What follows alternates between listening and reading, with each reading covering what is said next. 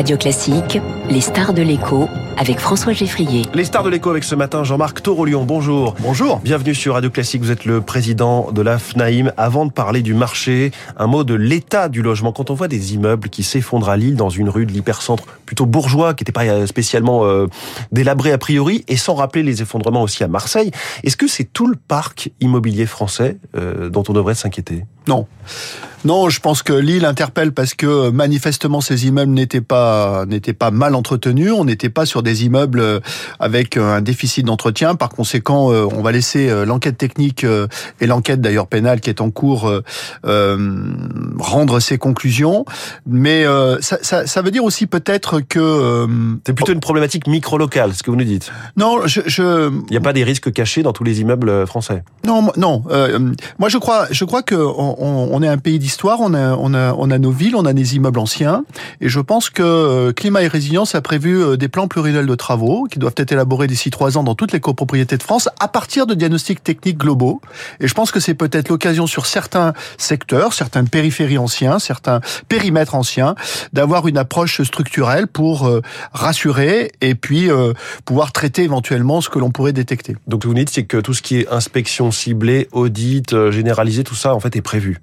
Bah, en tout cas, on a les instruments juridiques pour le faire et je pense que les communes qui connaissent très très bien leur patrimoine pourraient déterminer des périmètres sur lesquels des investigations particulières pourraient être faites à cette occasion. Jean-Marc Torolion, patron de la FNAIM, comment se porte le marché de l'immobilier? On lit, on voit que les prix de l'ancien se tassent. Est-ce que c'est un atterrissage en douceur ou est-ce qu'on est au début d'une crise?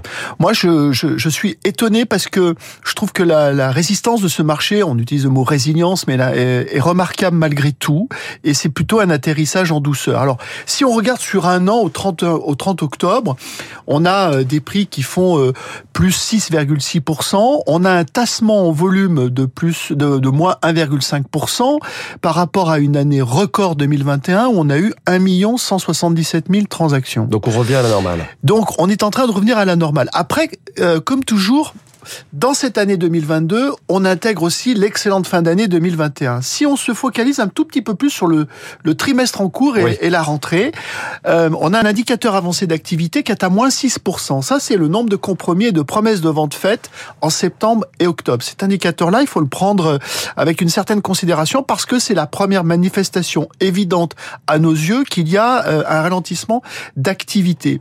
Qui est dû à quoi? C'est le crédit immobilier qui, euh, qui se tend, les taux qui montent? Alors, il y, y a, plusieurs facteurs. D'abord, euh, quand on regarde les prix, les prix euh, s'assagissent, voire baissent, partout où ils ont beaucoup monté. Par exemple, Lyon baisse, Nantes baisse, Bordeaux stagne, Paris a perdu 1,1% sur un an.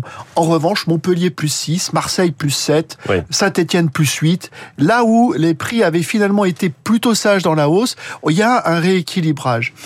Il y a, cet aspect-là. Il y a un autre aspect, c'est que euh, les taux ont fait... Euh, aujourd'hui, hein, euh, c'est l'équivalent d'une hausse des prix de plus 9,5%. Donc, entre février le, 2022, c'est ça? Ouais. Février 2022, on était à un taux moyen de 1,1%. Aujourd'hui, on a 2,05. C'est plus 9,5% de hausse des prix à encaisser pour nos acquéreurs. Et on est sur quand même une restriction du crédit. On le voit on le sent. On sait qu'il y a des contreparties, ce qu'on appelle le coussin, les coussins qui sont exigés auprès de, en fonds propres, qui sont exigés auprès des banques. On sent que ça, ça nous, euh, ça nous gêne. Donc euh, euh, voilà, là attention, mais en même temps. En zone rurale, les prix continuent d'augmenter d'une façon très forte, plus 7,6%. En périphérie des villes moyennes, ça augmente. Des villes moyennes continuent d'augmenter en termes de prix. Donc, rien n'indique aujourd'hui, finalement, qu'on est sur euh, un effondrement de l'activité, un effondrement des prix. Sur le crédit, est-ce qu'il y a un effet d'éviction de certains ménages qui ne pourraient plus, alors qu'ils auraient pu, il y a quelques mois, emprunter? Tous les, tous les banquiers qu'on reçoit euh, à ce micro nous disent tout va bien, madame la marquise.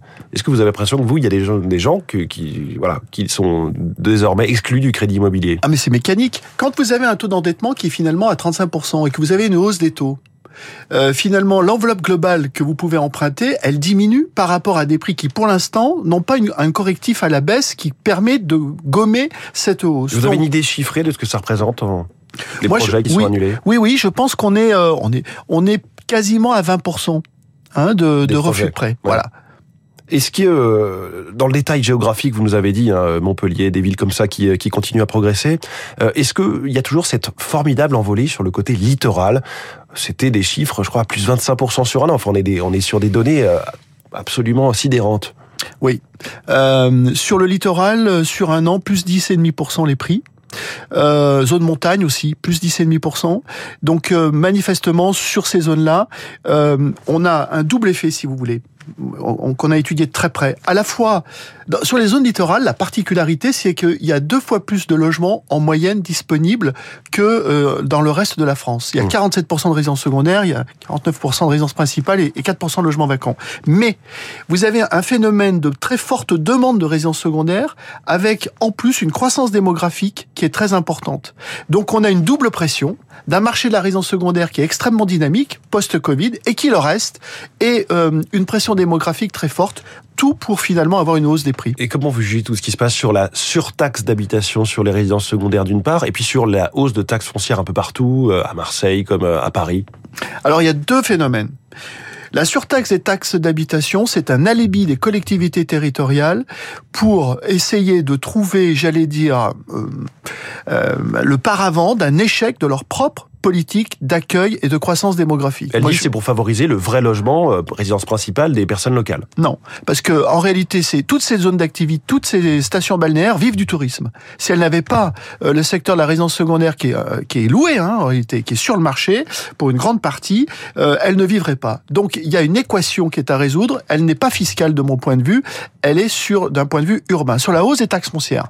Moi, je dis attention, parce que la base, la base locative va augmenter du montant de l'inflation, les taux ne baissent pas, et je pense que les collectivités territoriales, par le jeu de la taxe foncière, vont créer l'éviction demain des primo-excédents. Hum, comme les 50% de hausse à Paris comme les 50% de hausse à Paris. Alors il y a cette proposition de loi pour euh, protéger les bailleurs contre l'occupation illicite.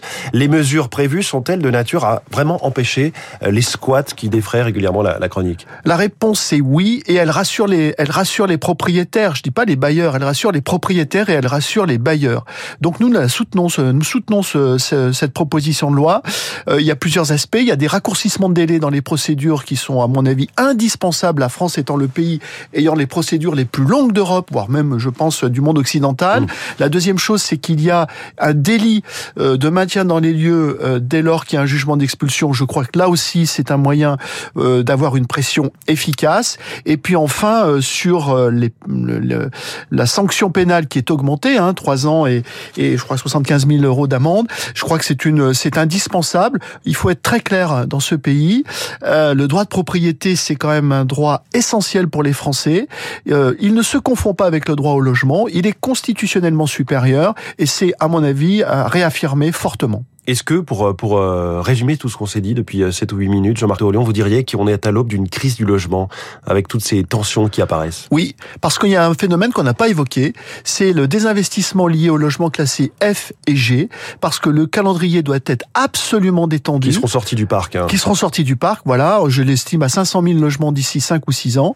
On construit moins, on va euh, avoir un phénomène d'éviction du parc privé locatif qui est un des piliers de la mobilité des Français et du logement des jeunes et des jeunes travailleurs en particulier. Donc effectivement, on va vers la crise. Jean-Marc Torolion, président de la FNAIM, notre star de l'écho. Merci beaucoup et excellente journée à vous. Il est 7h22, on parle politique dans un instant.